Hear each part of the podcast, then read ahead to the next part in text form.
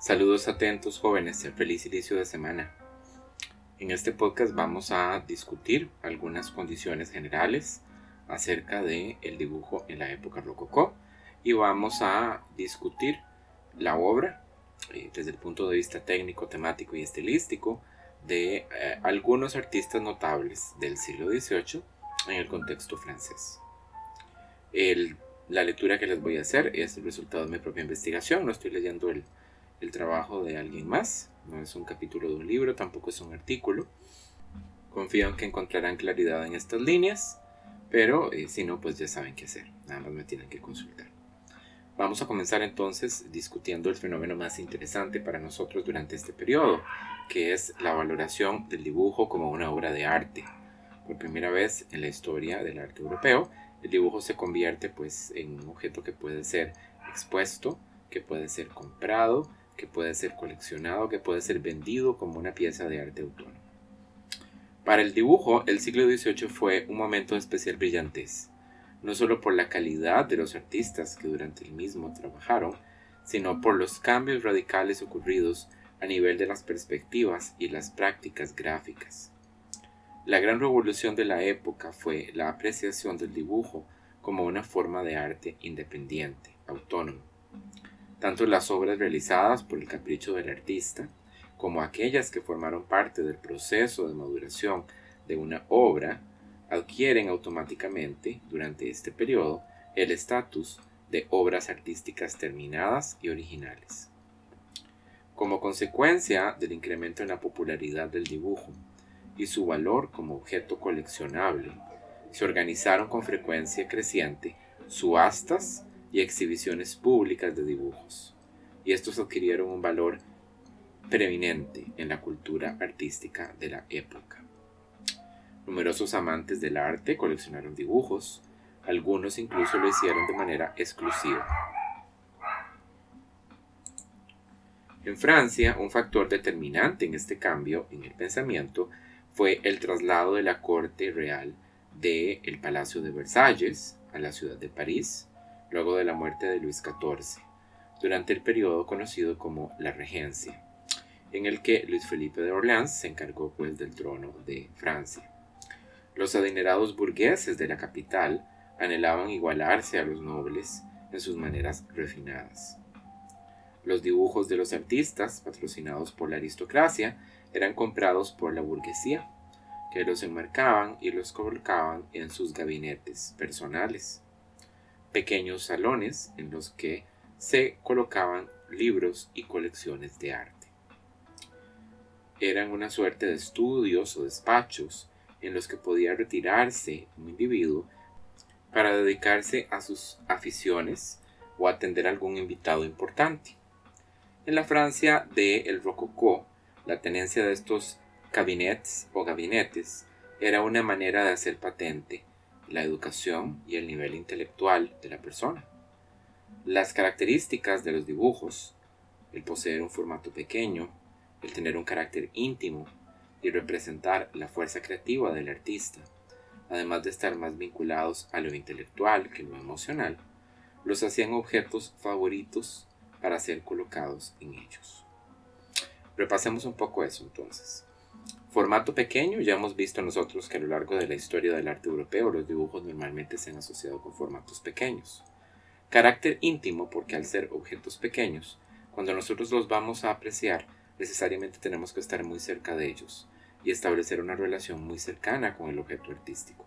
Incluso si ustedes muestran un dibujo a alguien, ¿verdad?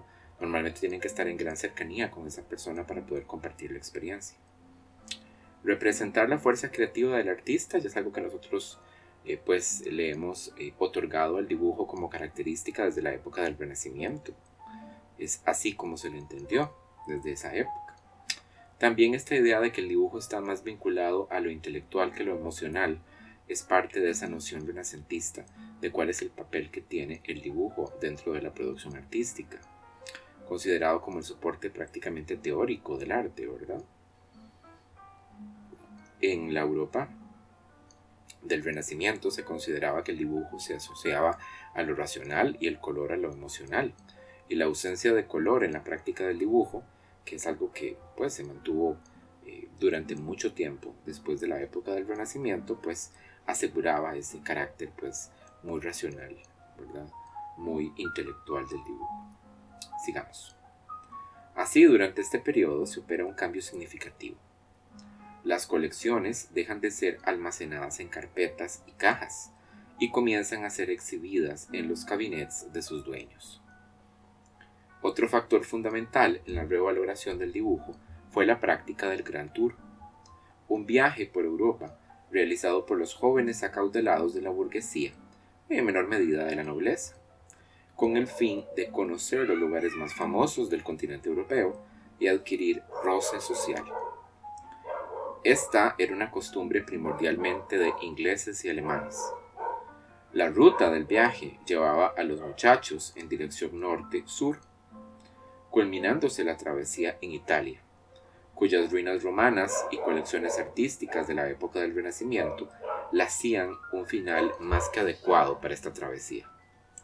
Los jóvenes no viajaban solos, sino que eran acompañados por un entourage que incluía asesores de negocios y artistas que se dedicaban a realizar imágenes de los lugares y parajes visitados con el fin de dejar un registro visual de todo lo que había acontecido en el viaje.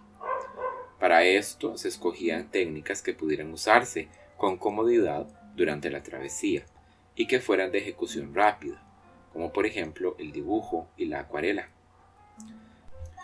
También se recomendaba a los jóvenes enfrascados en este viaje el llevar un diario en el cual registrar sus experiencias y en caso de haber recibido formación en el campo de las artes, ilustrarlo con dibujos de su propia mano. Todo esto redundó en una receptividad especial hacia el dibujo durante el periodo, durante el siglo XVIII, que permitió valorarlo con mayor justicia y considerar más fácilmente el mérito estético de éste. Bien, ahora vamos a hablar de una de las figuras más notables del dibujo del siglo XVIII temprano, que podría considerarse también una, un artista de transición, puesto que en realidad pues, se encuentra a caballo entre los dos siglos, el del barroco y el del rococó. Es Jean-Antoine Watteau. Watteau era oriundo de Valenciennes, que es una localidad más bien flamenca de la región de Flandes. Se conoce muy poco acerca de su vida temprana, las fuentes del de, eh, periodo le describen como un hombre bastante inseguro y con poca capacidad para socializar. Él viajó a París para formarse como pintor y cambió nerviosamente de maestro hasta encontrarse en el taller de un hombre que se llamaba Claude Gillot. Claude Gillot era un pintor que estaba dedicado a realizar escenas del teatro y Watteau va a adoptar los esquemas compositivos de este hombre, así como también su estilo de dibujo con figuras muy largas y con una línea aguda y muy rápida, así como también va a desarrollar pues una, un gran interés por las escenas, eh, digamos, sacadas del teatro de la época. En aquel periodo lo que se encontraba en boga en Francia era la comedia del arte, que es un tipo de forma teatral de origen italiano, bueno, que después ustedes eh, se podrán informar al respecto para comprender mejor sus características. En 1712 se organizó en la Academia el concurso por el Premio de Roma. Watteau participó eh, con la esperanza de ganar el viaje a Italia, pero las obras que presentó impresionaron sobremanera al jurado y le fue concedida más bien la entrada a la institución en calidad de miembro de la academia y no de estudiante. Su ingreso pues le había conquistado gran fama en París, pero luego de haber logrado pues eh, entrar a la academia, parece que perdió el interés en ella porque dejó de pintar con la misma frecuencia, y pues en 1719 realizó un viaje a Londres para tratarse una tuberculosis que le había comenzado a agravar. Y en el año, eh, perdón, en agosto de ese mismo año, Watteau regresó a París con la salud muy quebrantada para morir finalmente en Francia en el año 1721. La obra de Watteau se considera una obra fundacional para el arte rococó. Él pone las, las bases de lo que va a ser pues, el estilo y la técnica en aquel periodo. Vamos a hablar ahora acerca del dibujo en la obra de este artista. A Watteau se le considera uno de los más grandes dibujantes de la historia del arte europeo. Pero en su obra, el dibujo cumple siempre una función auxiliar, el planeamiento de la obra de arte. No hay en el trabajo de Watteau pues prácticamente nada que podamos considerar como obras eh, digamos, dibujos que, como obras de arte autónomas, eh, dibujos pensados, pensados como obras independientes desde el inicio. Muy pocos de sus trabajos gráficos pueden considerarse entonces trabajos artísticos únicos autónomos. Más de las 400 láminas con dibujos suyos que sobreviven eh, son parte de estudios de figuras, de cuerpo completo, de cabezas, de manos o también de otros detalles. Muchos biógrafos coinciden en que dibujar era para él una práctica incesante, continua, constante. Después de su muerte en Francia, se publicaron colecciones de sus dibujos, reproducidos a través de grabado, la estampa, un homenaje nunca antes ofrecido a ningún artista eh, de la historia de Francia. Prefería Bateau tomar sus apuntes en un cuaderno y no en láminas individuales. Él utilizaba cuadernos de dibujo. De modo que siempre tenía eh, acceso a gran cantidad de estudios o modelos diferentes como una especie de tesauro eh, eh, para un motivo. Si estaba buscando un motivo, podía ir a sus cuadernos y en sus cuadernos encontraba pues, no uno, sino múltiples figuras. Tomaba sus apuntes directamente del natural, desde bocetos rápidos de actores en escena a las gentes que observaba en la calle. También hizo estudios de figuras para resolver la representación de una determinada pose, utilizando la ayuda de los modelos que estaban disponibles en la academia. También hizo estudios de obras de otros artistas. Copió mucho a Van Dyck y a Rubens, que eran dos artistas a quien admiraba muchísimo, y de quien tomó figuras que aparecen en sus pinturas y las reutilizó.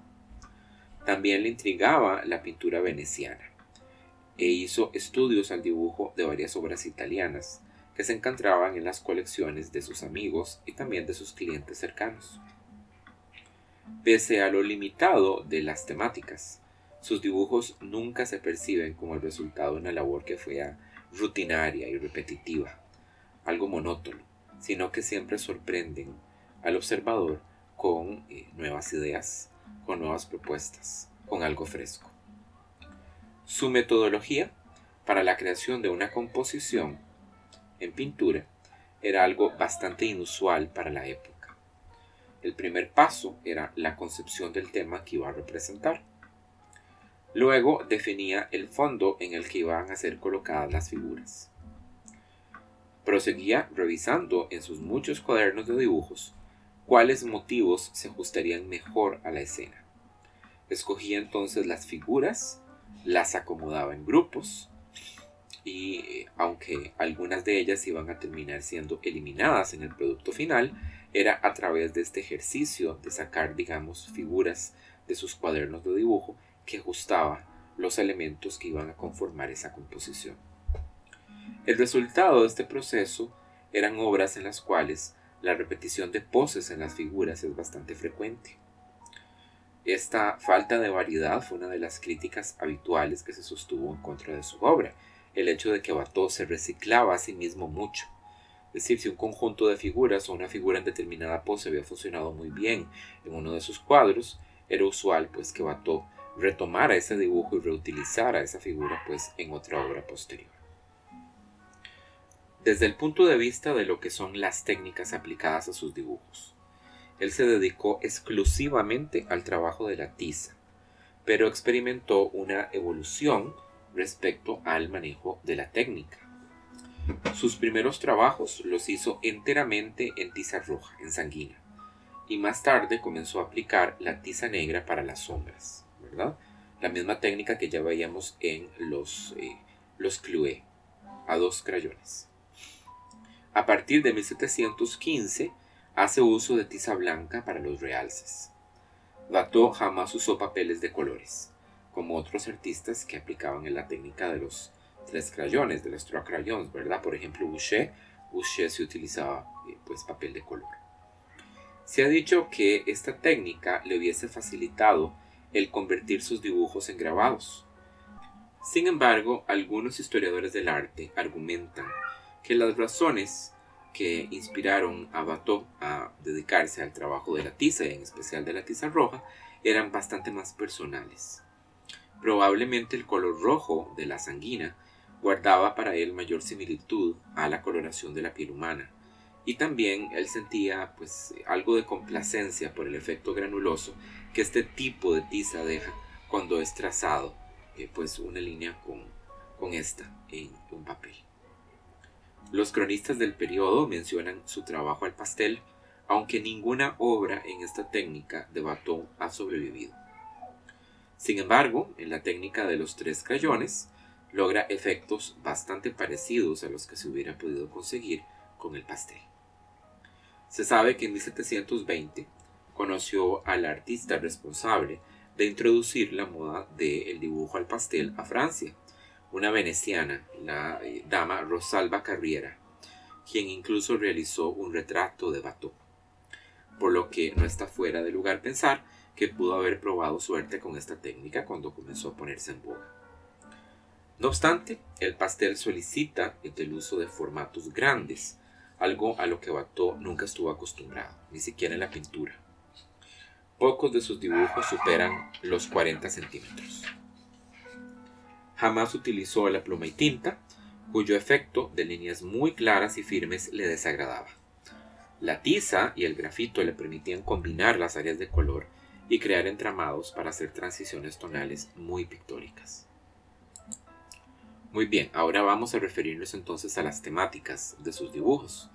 Y les voy a recordar en este punto que hay una página con imágenes complementarias, un documento en PDF, en donde ustedes pueden ver ejemplos del dibujo de Bateau que les van a ayudar a comprender mucho mejor lo que mencioné antes, así como también lo que estoy a punto de abordar. Su etapa de madurez es en la que se ubican sus mejores dibujos.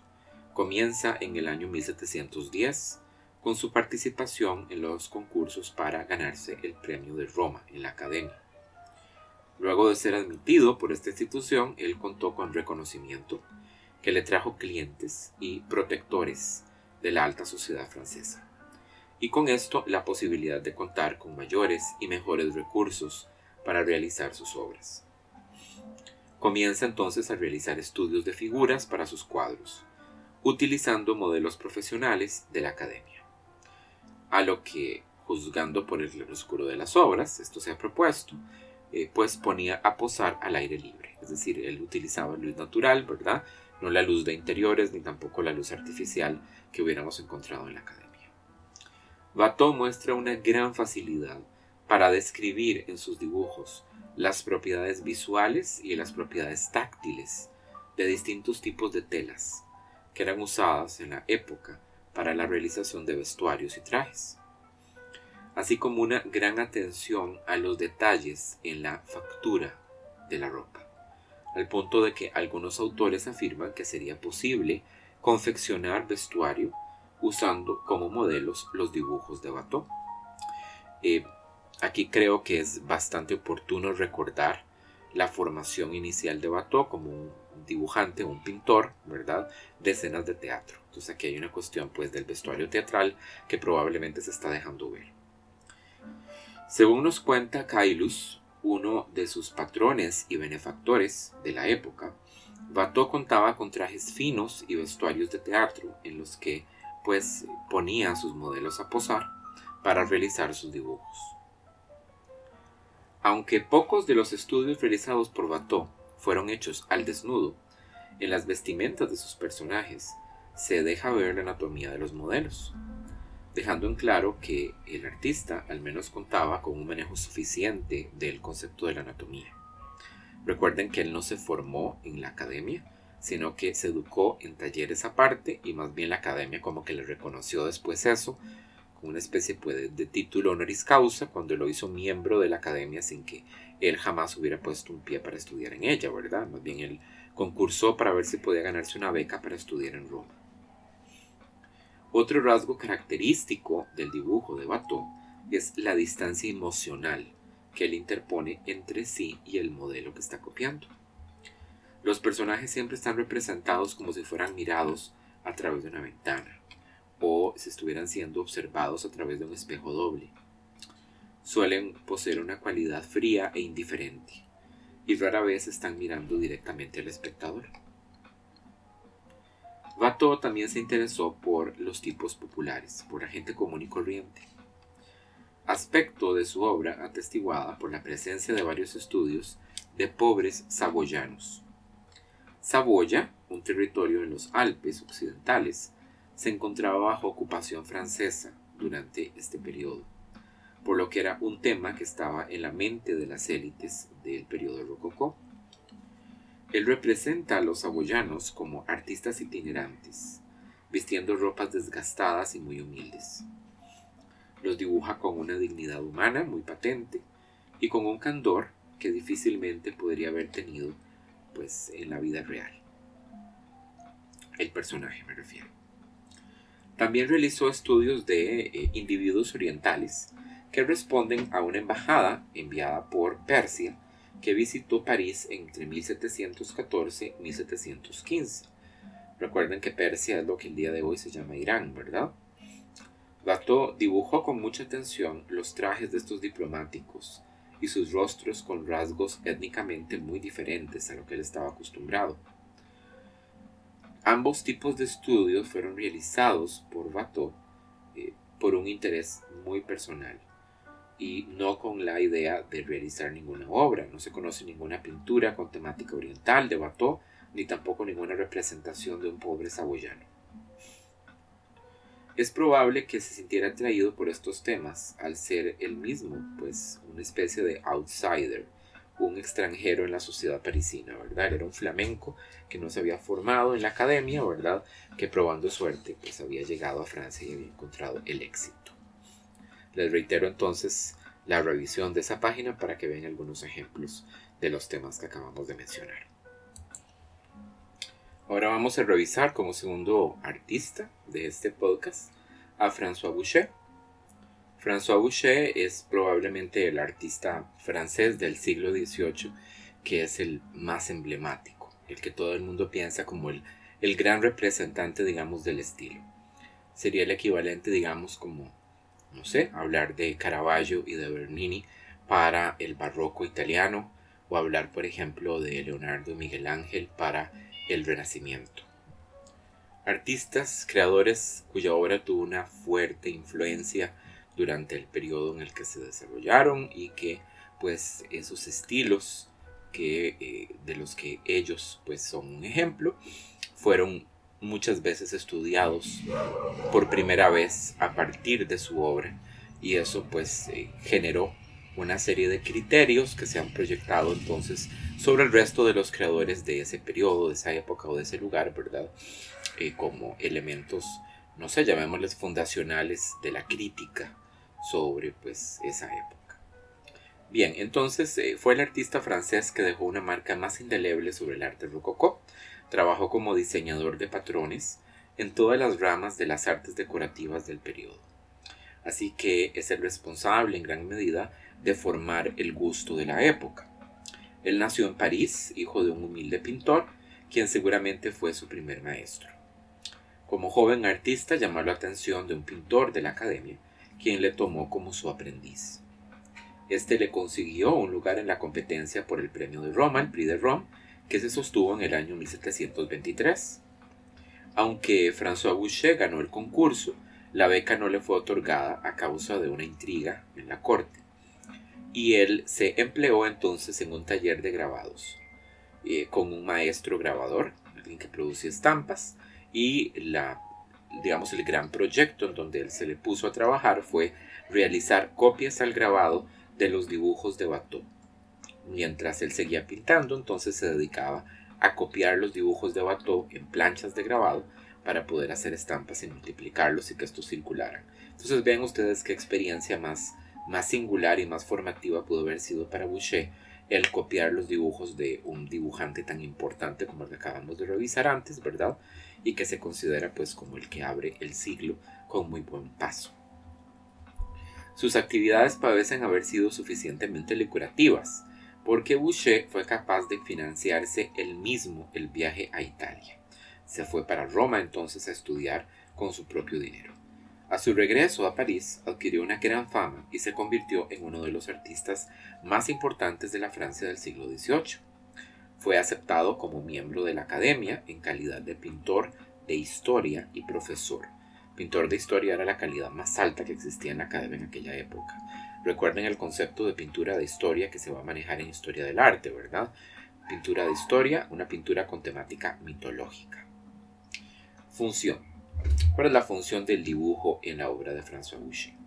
Boucher fue un prolífico dibujante. Luego de su regreso de Italia, se dedicó a realizar copias al grabado de sus propios dibujos, que publicaba en periódicos o hacía circular de otras maneras, para darse a conocer entre las clases altas parisinas. Logró mantener el interés de sus clientes en virtud de la variedad y la versatilidad que mostró tanto en las técnicas como en las temáticas. Realiza desnudos, paisajes, temas pastoriles, temas sacros, escenas mitológicas. Cada año, nuevas obras serán puestas a disposición de la audiencia. Originales al dibujo para los más adinerados y copias a la estampa de estos mismos para las personas que no tenían tanta plata, la burguesía, por ejemplo. Ven ustedes cómo, lo habíamos visto en una lectura, Boucher logró aprovechar, ¿verdad? Muchísimo, monetizar, ¿verdad? Capitalizar el interés que había en aquella época por el dibujo. Al final de su vida afirmaba haber realizado al menos 10.000 dibujos en lo que llevaba de carrera. Muchos de estos fueron estudios para sus pinturas, pero una significativa cantidad de su obra gráfica fueron modelos para tapices, diseños para decorar porcelanas o ilustraciones para el periódico, para revistas, para libros. Boucher también fue uno de los primeros artistas en realizar dibujos autónomos, pensados como obras independientes para los coleccionistas privados. ¿Cuál era su método de trabajo? Para Boucher el dibujo era el paso previo obligatorio para el planeamiento de cualquier obra. Como muchos otros artistas formados en la academia, él comenzaba diseñando la composición mediante un bosquejo general hecho con tiza negra y luego resolvía las figuras individuales a través de estudios en el mismo medio, es decir, la misma técnica. Aunque la mayoría de sus dibujos parecen haber sido realizados a partir del natural, al final de su vida ya tenía la facultad para trabajar de memoria, y casi todo lo que dibujó lo hizo de memoria. También realizaba bocetos en color, aplicando témpera o aplicando óleo sobre sus propios dibujos los cuales muchas veces vendió incluso como obras terminadas a los coleccionistas. Vamos a revisar ahora los aspectos técnicos entonces. Trabajando en el taller del grabador Jean de Julien, para quien realizó más de 100 estampas a partir de los dibujos de Watteau, Boucher adquirió la maestría en el manejo de la tiza, imitando por supuesto el estilo de Watteau. Esta técnica va a ser su técnica favorita la cual lo va a acompañar durante el resto de su carrera como artista. Introdujo el dibujo a la pluma y la tinta a mediados de su carrera, aunque son en realidad pocos los ejemplos. Y ya al final de su vida, el mucho más exigente medio de la tinta con pincel y aguada. También trabajó con pastel, pero de manera muy esporádica. Él aplica estas técnicas por medio de trazos curvos y de líneas sinuosas, a veces de manera tan precisa y ordenada que ni una sola línea parece encontrarse fuera del lugar exacto en el que está destinado. Otras de manera tan libre y tan abrupta que es el resultado de una confusa red de trazos bamboleantes, de la cual, pues, una maraña de rayones de la que emergen como por arte de magia formas visibles. Los temas favoritos de Boucher son las escenas mitológicas y los idilios pastoriles. El tema del desnudo femenino fue una constante a lo largo de su obra gráfica. Se caracteriza pues por el uso de poses muy graciosas, cuerpos entrados en carnes, es decir, un poquito gorditos, rostros inocentes y una fuerte carga de erotismo que electrifica el ambiente en donde coloca pues los desnudos. Para estos dibujos utiliza largos y continuos trazos de tiza y un contorno muy reforzado así como un claroscuro que es muy sutil, ¿verdad? Una transición muy suave de los claros a los oscuros para modelar pues sensualmente el cuerpo de esos desnudos. La obra gráfica de Boucher es muy muy extensa en realidad, así que no vamos a, seleccionar ninguna obra para realizar un, análisis profundo, un estudio de caso. Habría muchísimo que, podríamos pues tomar para revisar, pero en este caso es mejor quedarnos únicamente pues con eh, los, los aspectos generales. Entonces, eh, en ánimo de mantener un poco pues la síntesis en este módulo, vamos a dejarlo hasta acá. Si tuvieran entonces interés por ampliar este tema, yo con mucho gusto les puedo sugerir algunas lecturas que pueden hacer o dotarles pues, de algunos ejemplos comentados de dibujos de Boucher que pueden ser muy interesantes. Eh, entonces aquí terminamos el podcast con la revisión de las generalidades y de estos dos artistas, Antoine Bateau y François Boucher. Un saludo atento.